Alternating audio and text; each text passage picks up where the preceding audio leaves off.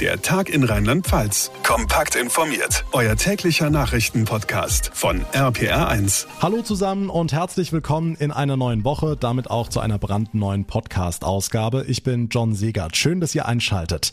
Bei der Bundespressekonferenz am vergangenen Freitag war noch keine Rede davon. Umso überraschender kommt heute diese Meldung. Wer eine Corona-Erkrankung überstanden hat, gilt ab sofort nur noch drei Monate als genesen und nicht mehr sechs Monate. Das hat das Robert Koch Institut am Wochenende auf seiner Website bekannt gegeben. Warum diese Änderung, inwiefern Omikron dabei eine Rolle spielt und was das jetzt für die Menschen bedeutet, die sich gerade von einer Corona-Infektion erholen. Das und vieles mehr erläutert mir in dieser Folge der Virologe Professor Klaus Stör ganz ausführlich. Außerdem großes Thema die Kitas in Rheinland-Pfalz. Die Infektionszahlen gehen auch bei unseren Kleinsten weiter steil nach oben und Erzieherinnen und Erzieher schlagen Alarm. Was sie fordern, wie in ihren Augen jetzt gegengesteuert werden muss. Auch das klären wir gleich. Und wir werfen einen Blick auf einen sehr kuriosen Streit in Sachen Homeoffice. Die Ex-Justiziarin des Erzbistums Köln hat einen Bürostuhl mit nach Hause genommen, um auch daheim während der Arbeit bequem zu sitzen. Dafür wurde ihr fristlos gekündigt. Sie zog vor Gericht. Morgen steht in diesem Fall die Entscheidung an. Ist diese Kündigung denn rechtlich in Ordnung gewesen? Und wie ist das eigentlich? Was darf ich aus dem Betrieb mit nach Hause nehmen? Das erläutert uns der Arbeitsrechtler Michael Felser direkt nach den wichtigsten Infos vom heutigen Tag.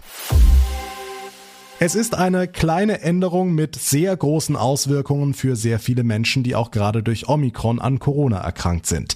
Der genesenen Status gilt ab sofort nur noch drei statt bislang sechs Monate. Das hat das RKI am Wochenende auf seiner Webseite veröffentlicht.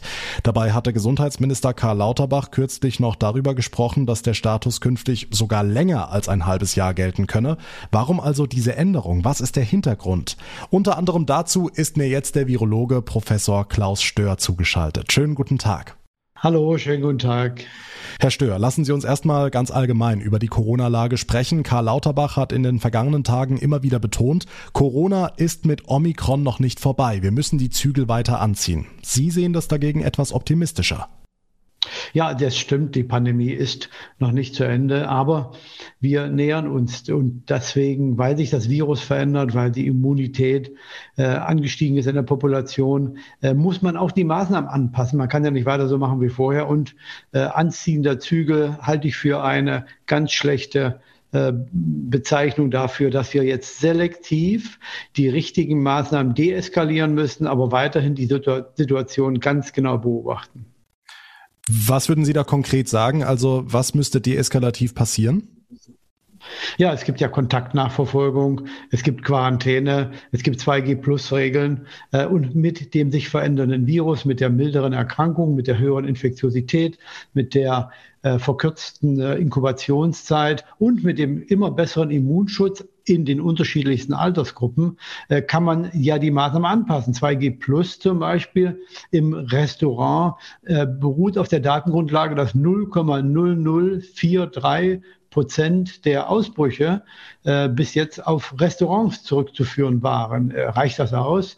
Ähm, in dem 2G plus Regelungen für den Einzelhandel ist da eingepreist, dass 52 Millionen Kundenkontakte jeden Tag im Einzelhandel stattfinden und dass in, in diesem Einzelhandel in den letzten anderthalb Jahren nicht ein einziger nennenswerter Ausbruch zu verzeichnen war, weder bei Mitarbeitern noch bei den Kunden. Ähm, und jetzt haben wir zum Beispiel gesehen, in Niedersachsen gab es ähm, keine 2G-Plus-Regel im Einzelhandel im Nachbarland Schleswig-Holstein schon. Und bei den Inzidenzen äh, und bei den auch den Erkrankungen, äh, Einweisungen in die Krankenhäuser gab es offensichtlich keine Unterschiede, aber ein ungefähr 10 bis 15 prozentiger Unterschied in den Kassen der Einzelhändler. Also das wirkt schon, aber eben nur äh, in dem, ein, bei den Einnahmen. Jetzt denken aber Länder wie Großbritannien, Dänemark oder Spanien äh, genau über so eine Exit-Strategie nach, wie Sie es ja vorschlagen. Wäre das in Deutschland denn nicht denkbar? Was sind denn die Faktoren, die dagegen sprechen? Ja, eine Strategie kann man sich ja immer entwickeln. Da muss man ja noch nichts äh, unternehmen. Und äh, die Engländer sagen, Failure of Planning is Planning for Failure.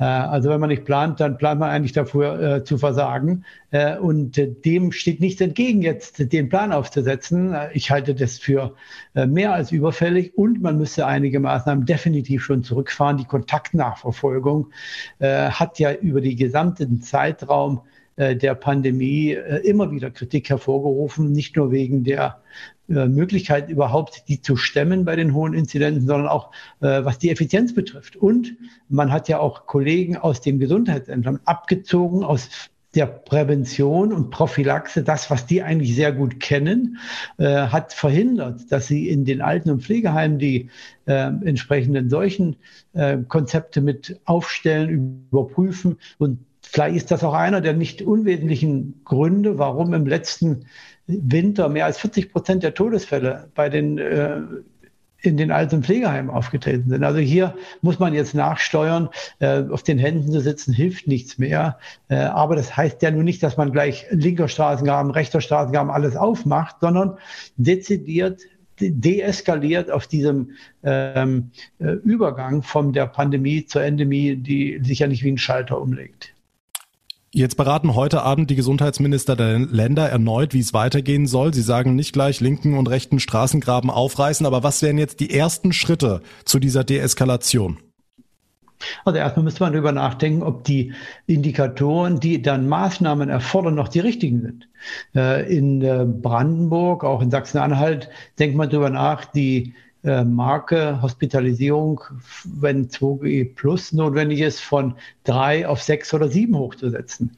Ähm, andere äh, Bundesländer, ich glaube einschließlich Bayern, überlegen sich, ob sie die Inzidenz überhaupt noch betrachten. Das sind ja genau die richtigen Überlegungen, die man hätte vielleicht schon mal gedanklich auch eher durchspielen können. Äh, es ist auch richtig, über dich nachzudenken, äh, was, welchen Effekt er, erzielt man mit dem Testen in den Schulen dreimal pro Woche. Was will man verhindern? Die, die Infektion der Vulnerablen, äh, die Zirkulation des Virus in der Gesamtpopulation ist ja schon sowieso Realität.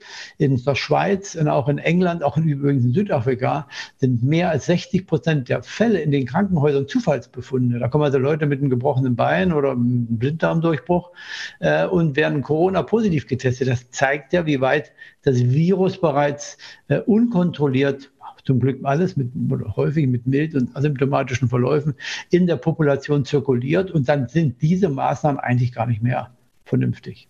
Hm, also die Maßnahmen müssen auf den Prüfstand. Jetzt haben wir Omikron, die Variante, die laut mehreren Studien ja für deutlich mildere Verläufe sorgt. Trotzdem heißt es immer wieder, dass die Krankenhäuser trotzdem kurz vor der Überlastung stehen. Müssen wir uns Ihrer Meinung nach wirklich darauf einstellen, dass wieder planbare OPs, planbare Behandlungen verschoben werden müssen?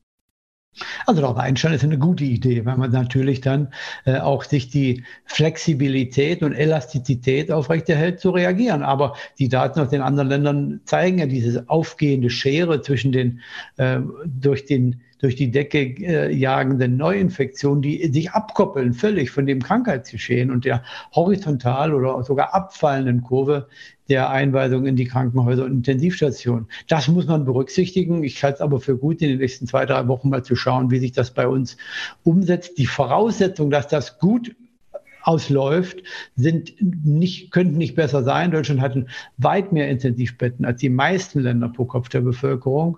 Er hat ein außerordentlich restriktives äh, System gefahren in den letzten Wochen.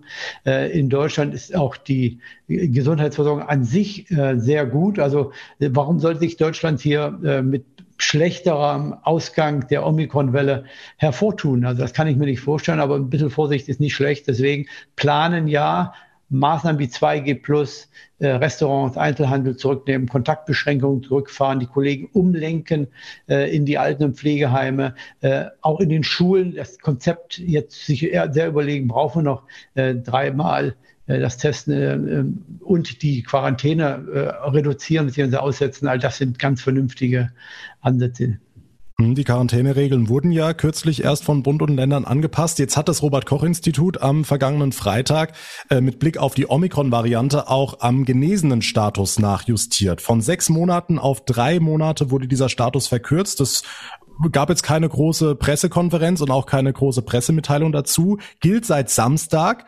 Ähm, macht es aus Ihrer Sicht Sinn? Also inwiefern könnte das jetzt in der Omikron-Welle helfen, dass man diese, äh, diesen genesenen Status verkürzt? Also es ist prinzipiell so, dass man jetzt schlussfolgern könnte, gut, dann werden die nochmal geboostert, dann haben die natürlich alle noch einen besseren Immunschutz. Aber das ist ja eigentlich mit Daten nicht so gut belegt. Äh, der, ähm, das Immunsystem braucht auch eine gewisse Zeit, um zu reifen. Also wenn man jetzt alle Woche boostert oder alle Monat, dann wird völlig kontraindiziert. Ob alle drei Monate hilft, die Daten belegen das auch nicht so sehr gut. Äh, und darüber, äh, dazu kommt ja noch natürlich, dass die altersgruppenspezifischen äh, Besonderheiten gar nicht berücksichtigt wurden. Wenn das ein, äh, ein junger Mann ist und eine junge Frau, äh, keine Vorerkrankung, warum soll ich die nochmal boostern lassen? Wenn der über 60 oder 70 ist äh, mit äh, anderen äh, Vorerkrankungen, dann könnte man sich das nochmal überlegen. Also das reihenweise wieder so als Rasenmäher über die gesamte Population zu fahren, ohne Berücksichtigung von äh, anderen ähm, Konzept, äh, anderen äh, äh, Varianten, äh, anderen Bedingungen, äh, zeigt, dass, wir, dass man, glaube ich, auch nicht den, den, medizinischen Blickwinkel hier eigentlich, den praktikablen Blickwinkel mit hineinbringt. Ähm, in anderen Ländern der Schweiz äh, reicht der Antigentest aus äh, als Genesener, um ein Jahr lang äh, diesen Status zu behalten. Also es ist schon äh, interessant, wie das eine oder andere in Deutschland angewandt wird. Das wäre jetzt die nächste Frage gewesen mit Blick auf die Schweiz. Im Herbst wurde das erst auf ein Jahr verlängert, dieser genesenen Status. Wie passt diese Verkürzung da zu den Entscheidungen in Nachbarländern? Ja, wie ich schon sagte, ich meine, die Daten, die sind ja in allen Ländern gleich. Äh, man kann sicherlich die eine oder andere Variabilität mit hineinbringen, äh, je nachdem, wie das Empfinden ist in der Population, auch wie das Risiko, wie, die Risikoakzeptanz ist, ähm, wie in den Köpfen sich das, die, die Normalität wieder äh, einstellt. Aber dieser Unterschied ist mir vollständig unerklärlich. Nach drei Monaten, wenn man gesundet ist, ist es eigentlich sogar besser, äh, als drei Monate nach der Impfung, äh, weil der Genesenenstatus in der Regel äh, einen breiteren Immunschutz bieten sollte. Auch die Impfung ist natürlich auch sehr gut, das ist völlig fraglos. Äh, und beides zusammen sollte eigentlich dann ausreichen für jeden Erwachsenen äh, die nächsten Jahre, Jahrzehnte, solange man keine ähm, andere Erkrankung hat, äh, gut durch die Zeit zu kommen. Und die Reinfektionen werden sowieso passieren, alle drei, fünf oder sieben Jahre mit dem Coronavirus. Jetzt haben wir dazu auch beim Gesundheitsministerium in Mainz angefragt. Da heißt es, diese genesenen Statusänderung sei absehbar gewesen durch die Änderung der sogenannten Schutzmaßnahmen Ausnahmeverordnung. Ähm, da heißt es, die Immunantwort würde nach einer Genesung unterschiedlich lange halten und nach drei Monaten bei allen abnehmen. Daher sei diese Änderung vom RKI kongruent. Wenn das aber so absehbar gewesen ist, warum kommt es dann so überraschend? Ja, also erstmal ist es richtig, die äh, Immunantwort nimmt bei allen ab. Und wenn man da äh, gegensteuert, kann man einen gewissen Vorteil erzielen. Aber die Frage ist, ist das verhältnismäßig? Äh, ist der Vorteil groß genug, tatsächlich auch diejenigen zum Boostern zu drängen, die eigentlich davon überhaupt nicht oder marginal profitieren? Wenn ich einen Eimer Wasser ins Meer schütte, ist das auch voller. Das stimmt. Äh, und wenn ich jetzt, äh, das stimmt auch, dass der Immunschutz bei allen nach drei Monaten nach äh, abnimmt. Aber ist das relevant, was die Seuchenbekämpfung betrifft? Und soll man da wirklich im Rasenmäherprinzip über die gesamte Population fahren, ohne hier solche äh, Vorerkrankungen mit zu berücksichtigen? Das halte ich für nicht vernünftig. Das stößt jetzt natürlich auch einige vor den Kopf, die jetzt gedacht haben, sie würden im Februar, März noch als genesen gelten, jetzt vielleicht Urlaub gebucht haben und jetzt merken, okay, durch die Entscheidung, die jetzt rückwirkend seit dem Samstag gilt, ähm, fallen sie eben nicht mehr unter 2G. Ja, das äh, hat natürlich immer Nebenwirkungen, wenn man so etwas äh, umsetzt. Das wäre ja auch okay, wenn man in eine ähm, die entsprechende ähm, Wirkung erzielen würde. Äh, dann muss man eben auch damit rechnen, dass einige auch dagegen sind. Aber das ist immer eine, eine Abwägungsfrage. Und ich glaube, bei den drei Monaten, da hat man wohl nicht so richtig äh, sich die Daten angeschaut äh, und vor allen Dingen auch nicht die, die, ähm, die Nebenwirkungen, sagen wir mal, diese Kollateralschäden, die man damit verursacht, bedacht. Es ist ja auch bei der ähm, Untersuchung von Antikörpern niemals ähm, ähm, evaluiert worden, ob man die nicht auch als genesenen Status verwenden könnte. Das stellt ja die Immunologie komplett auf den Kopf, äh, wenn man Personen, die Antikörper haben, nicht als genesen äh, ansieht. Das ist ja die Antikörper sind ja der Beweis der Infektion. Äh, und ähm, da kann man sicherlich den einen oder anderen schon mit vergraulen, ja. Lassen Sie uns kurz noch zur Impfpflicht kommen. Das Thema, das Deutschland spaltet wie kaum ein anderes. Äh, die Debatte nimmt weiter an Fahrt auf, je mehr es Richtung ähm, Frühjahr geht, wenn die medizinische Impfpflicht, also die Impfpflicht im Gesundheitswesen greifen soll. Wie ist Ihre Position dazu? Sinnvoll, auch eine allgemeine Impfpflicht oder sollte das ganze Thema angesichts von Omikron nochmal überdacht werden? Also wie bei allen Maßnahmen der Pandemiebekämpfung geht es darum, die effizienteste zu finden. Und hier geht es darum, den Impfschutz zu verbessern, die Impfrate zu erhöhen. Da ist die Impfpflicht ein, ein super Instrument. Aber es hat wie alle Medikamente auch Nebenwirkungen. Und es gibt andere Alternativen. Und so wie man die Impfpflicht evaluiert auf, seine, auf ihre Wirksamkeit, muss man das mit den Alternativen auch machen und äh, ihre Vorteile, Nachteile abwägen und dann aus dem Instrumentarium die auswählen, die Intervention, die am meisten Sinn ergibt.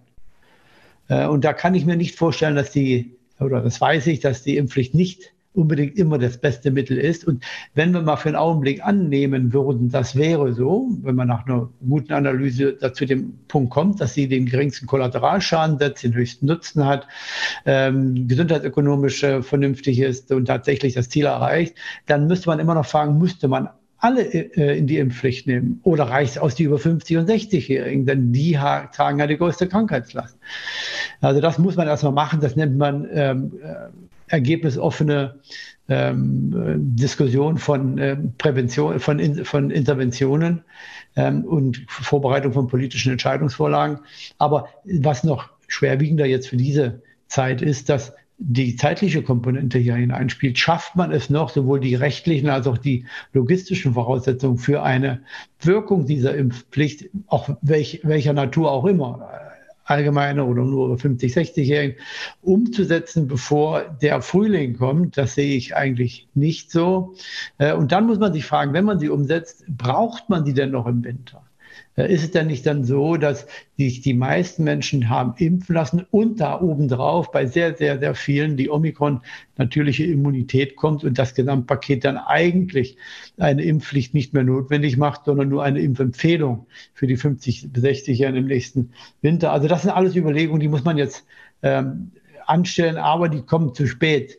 Ähm, seit dem Anfang der Pandemie eigentlich schon seit sehr langem gibt es Textbücher darüber, wie Impfangebote angenommen werden in Populationen, äh, nicht nur bei Masern, wo wir ja auch eigene Erfahrungen in Deutschland haben, äh, sondern auch Diphtherie, Tetanus, Pertussis, Hip, Hepatitis B, Poliomyelitis, äh, Poliomyelitis, äh, Masern, Mumps, Rubella. Es gibt ja sehr viele Impfstoffe, die äh, in eine Massenimpfung hineingeführt wurden. Und da weiß man, dass nicht alle die Impfung annehmen. Man wusste auch am Anfang der Pandemie schon, dass es keine äh, vollständige Immunität gibt. Es gibt ja vielleicht äh, drei, vier Impfstoffe, wo, da, wo man eine, eine sterile Immunität hat, Pocken, Masern, Gelbfieber.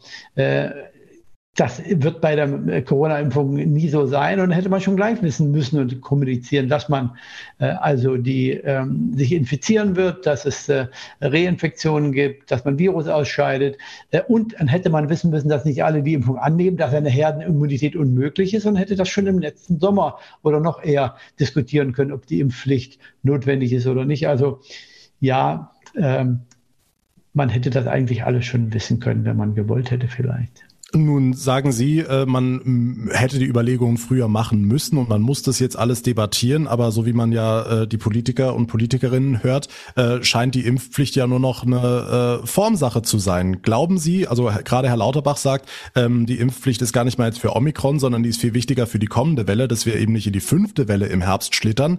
Glauben Sie, die Impfpflicht wird kommen oder glauben Sie, die wird noch kippen? Ja, ich kann glauben, spielt ja überhaupt gar keine Rolle. Ähm, ich hoffe nur, dass die Bundesregierung jetzt die Omikron-Variante als Feigenblatt äh, nimmt, um ihr Gesicht zu wahren, um zu sagen, ja, die Bedingungen haben sich geändert, die Situation ist nicht mehr so, wie sie war. Äh, das Ziel, die Impfrate äh, zu erhöhen, können wir anders erreichen oder brauchen wir nicht mehr erreichen und für den Herbst bereiten wir es anders vor. Ich habe manchmal die, das Gefühl, dass man irgendetwas unbedingt durchsetzen und umsetzen will und sich dann an jeden Strohhalm ähm, hängt, der das ermöglicht. Ja, zwar ist erstmal Delta, wir wollen die Impfpflicht, machen wir über Delta. Äh, jetzt äh, gibt es eigentlich keinen Grund mehr in diesem Winter darüber zu diskutieren und sich, äh, aber man könnte über das nächsten Herbst nachdenken und jetzt hofft man irgendwie, habe ich den Eindruck, dass jetzt der Herbst dann doch noch genügend Fälle auftreten, aber man evaluiert doch gar nicht die Alternativen. Vielleicht gibt es ein anderes Ergebnis.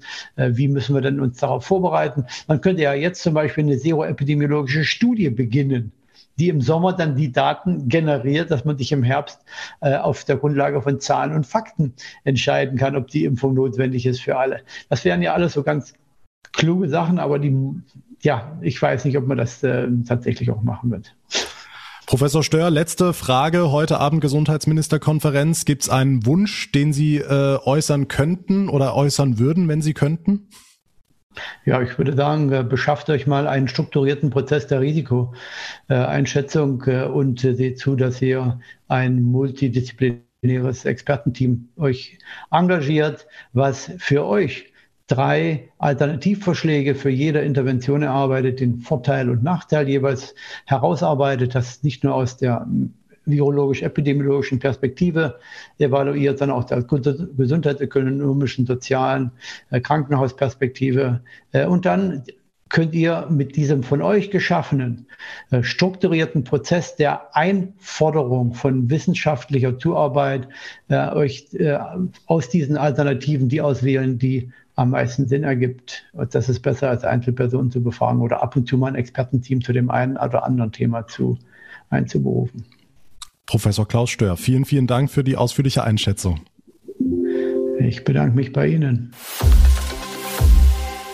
Eine landesweite Inzidenz von über 400 hatten wir in Rheinland-Pfalz noch nie. Seit heute haben wir sie und der Grund ist klar, Omikron. Bei fast 85 Prozent liegt der Anteil der neuen Variante an den im Labor untersuchten Proben und wer jetzt überrascht ist, der hat vermutlich nichts von den Zahlen aus Frankreich, Belgien oder vorher aus Großbritannien gehört. Heißt, es wird in den nächsten Tagen und Wochen weiter steil aufwärts gehen und da schlägt heute der rheinland-pfälzische Verband der Kita-ErzieherInnen Alarm.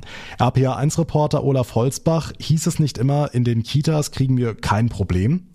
Doch aber rein wegen der Zahlen widerspricht heute der Fachkräfteverband. Infizierte Kinder mehr als versechsfacht innerhalb einer Woche, infizierte MitarbeiterInnen fast verfünffacht auf jetzt fast 300. Und das ist ja längst nicht das Ende. Wir werden Ende Januar wahrscheinlich eine vierstellige Inzidenz haben. Und das bedeutet für die Kitas, dass ähm, immer Kinder in Quarantäne sind ähm, und Erzieherinnen auch krank. Wir werden in den nächsten Wochen keine verlässliche Betreuung haben können äh, mit diesen Inzidenzen und schon gar nicht, wenn die noch äh, weiter so steigen. Verbandsvorsitzende Claudia Theobald, selbst Erzieherin in Hasloch. Die KollegInnen werden vielleicht nicht schwer krank, sagt sie, aber sie werden krank. Wir können es nicht so laufen lassen. Hm, sondern? Sondern wir brauchen zumindest ein verbindliches Testkonzept. Gibt's für rheinland-pfälzische Kitas derzeit nicht, ganz anders als an den Schulen. Nochmal Claudia Theobald. Jetzt frage ich, warum ist es in der ersten Klasse äh, für ein sechsjähriges Kind ähm, das wichtigste Mittel und ähm, in der Kita für fünf- und sechsjährige Kinder oder wir haben ja auch noch jüngere Kinder ähm, spielt das alles keine Rolle und ist völlig beliebig. Entscheiden müssten das die Träger, aber das Land kann dringend empfehlen, es wäre an der Zeit, meint der Verband. Steigende Infektionszahlen auch an den rheinland-pfälzischen Kitas. Der Fachkräfteverband sagt, wenn wir so weitermachen, ist die Betreuung in Gefahr. Dankeschön für die Infos, Olaf Holzbach. Je mehr Menschen mit Corona infiziert sind, umso mehr Menschen müssen sich auch mit den Themen Isolation und Quarantäne befassen. Jens Baumgart aus der APA1 Nachrichtenredaktion, lass uns das mal durchgehen. Wie ist das geregelt mit der Arbeit?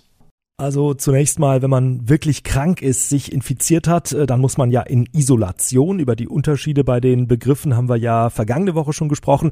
Und dann wird man in der Regel auch äh, ganz normal krankgeschrieben vom Arzt oder der Ärztin.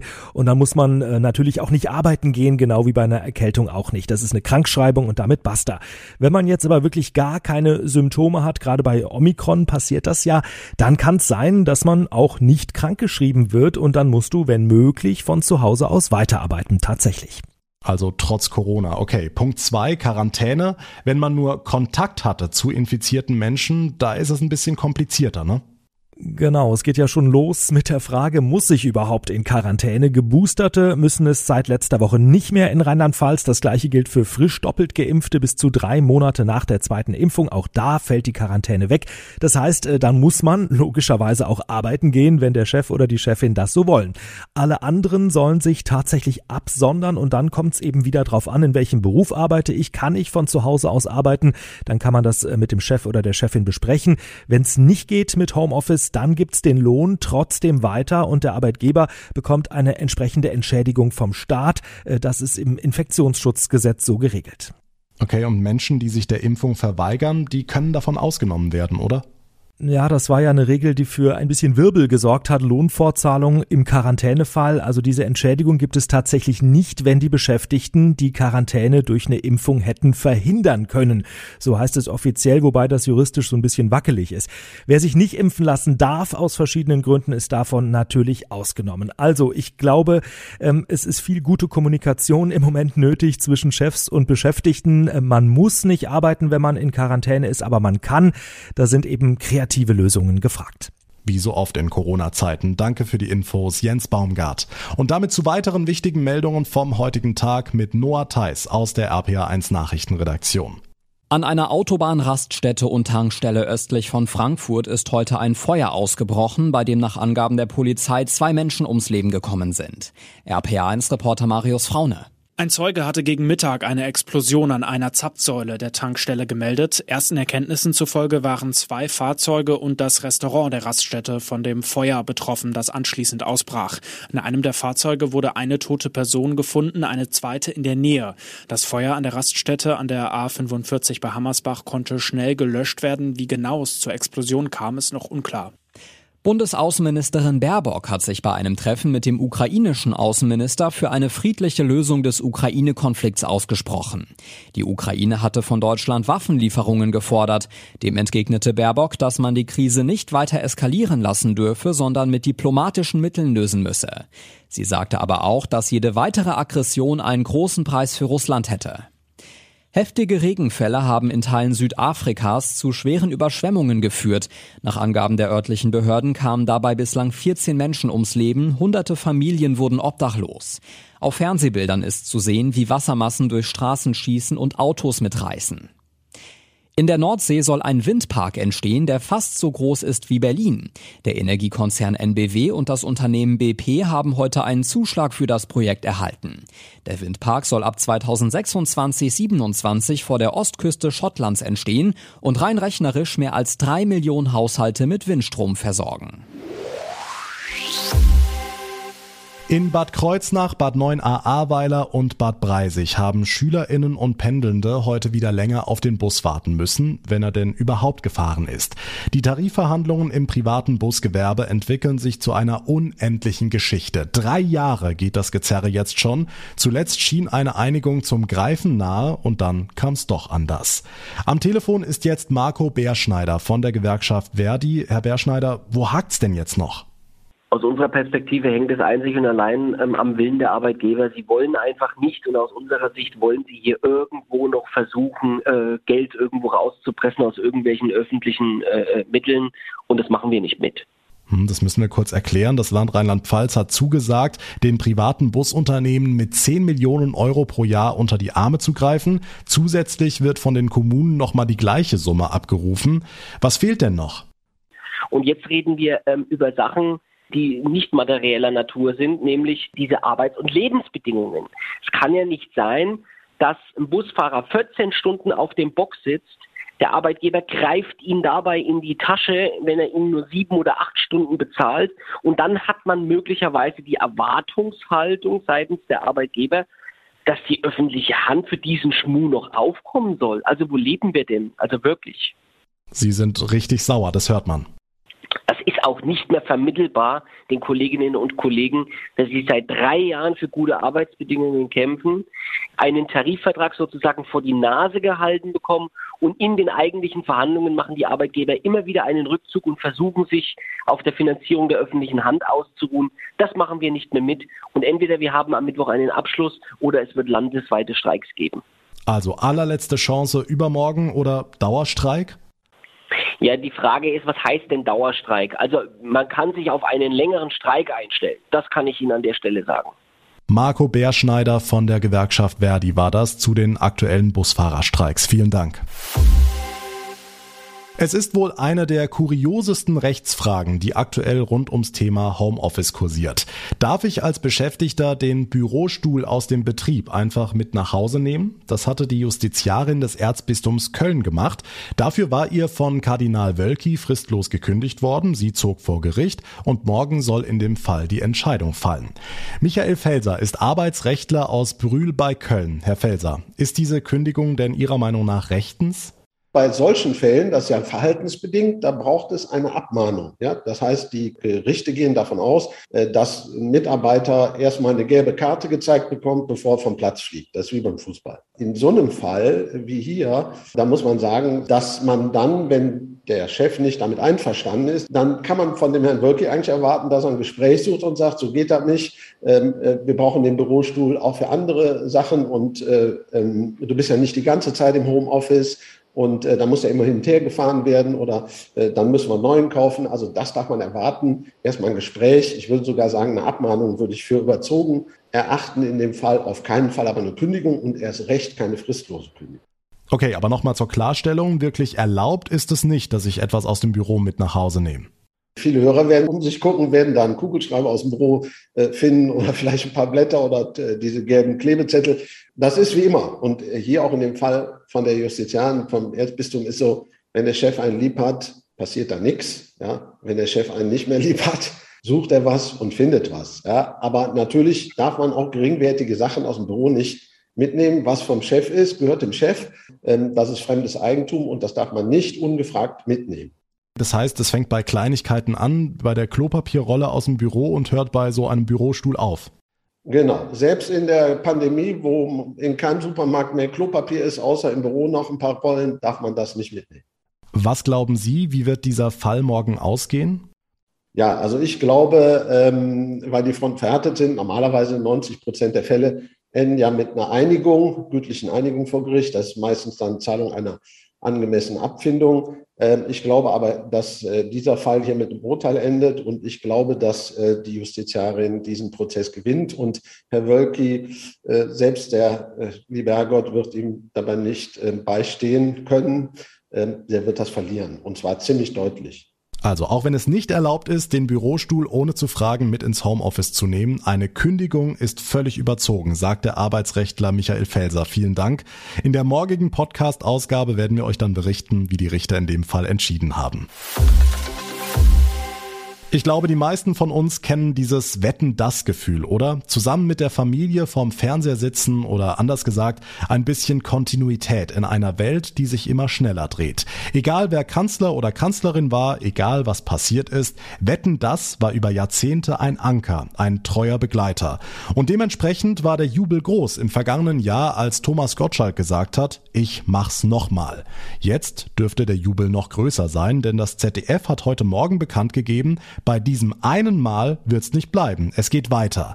RPA1-Reporter Ronny Thorau, eigentlich keine ganz große Überraschung, ne? Nein, genau das haben eigentlich viele nach der Sendung im November gefordert. Gerade auch dieses Eventartige einmal im Jahr. Und schon in der Show damals haben das ja Promis wie Udo Littenberg oder Frank Elstner ins Spiel gebracht. Wenn das, ich finde, es sollte auch weitergehen. Eine geile Sendung, wie du das machst. Wetten das einmal im Jahr machen. Und es gab ja wirklich gute Gründe jetzt. 14 Millionen Zuschauer damals. Sowas erreicht einfach heute keine andere TV-Show mehr. Ein Lagerfeuer für Groß und Klein. Und das ZDF hatte ja auch schon im November gleich nach der Show erklärt, okay, wir denken nochmal nach. Nun also die Entscheidung, mindestens zwei Sonderausgaben dieses und nächstes Jahr. Weiß man denn schon Näheres?